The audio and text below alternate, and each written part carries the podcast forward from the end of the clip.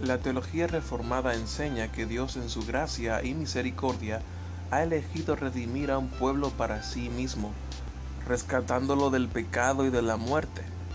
Por lo general, podemos ver la teología reformada representada en cinco puntos distintos. 1.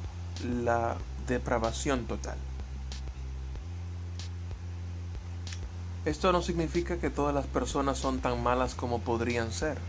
Significa más bien que todos los seres humanos se ven afectados por el pecado en cada área de pensamiento y conducta, de manera que nada de lo que salga de cualquier persona aparte de la gracia regeneradora de Dios puede agradar a Dios. En lo que se refiere a nuestra relación con Dios, todos estamos tan arruinados por el pecado que nadie puede entender correctamente ni a Dios ni a sus caminos. Tampoco buscamos a Dios a menos que Él primero obre dentro de nosotros para llevarnos a hacerlo. 2. La elección incondicional. Un énfasis en la elección molesta a mucha gente, pero el problema que sienten no es en realidad con la elección, es con la depravación.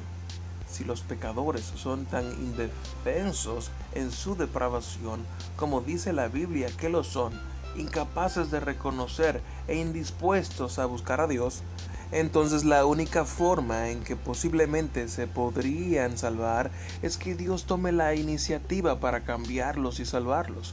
Esto es lo que significa la lección. Es Dios eligiendo para salvar a los que, aparte de su elección soberana y acción posterior, sin duda perecerían. Tercero, la expiación limitada. El nombre es potencialmente engañoso, porque parece sugerir que las personas reformadas desean de alguna manera limitar el valor de la muerte de Cristo. Este no es el caso. El valor de la muerte de Jesús es infinito. La pregunta más bien es, ¿cuál es el propósito de la muerte de Cristo y de lo que Él logró en la misma?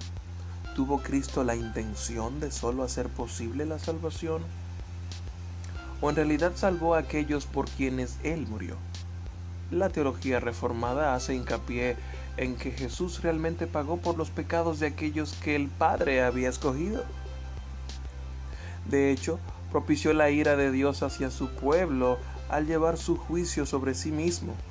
En realidad, redimió y de hecho reconcilió a personas concretas a Dios. Un mejor nombre para la expiación limitada sería redención particular o específica. Cuarto, la gracia irresistible.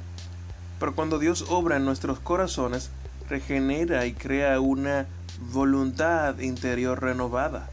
Entonces lo que era indeseable antes se vuelve algo deseable y corremos hacia Jesús tal como antes huíamos de Él.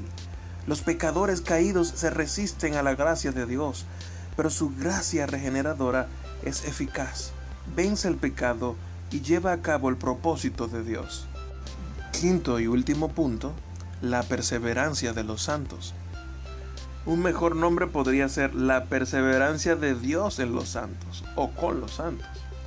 Pero ambas ideas están realmente involucradas Dios persevera con nosotros, nos impide apartarnos, como sin duda lo hacemos si Él no estuviera con nosotros. Pero debido a que Él persevera, también nosotros perseveramos. De hecho, la perseverancia es la prueba definitiva de la elección. Nosotros perseveramos porque Dios nos persevera de una completa y definitiva caída fuera de Él.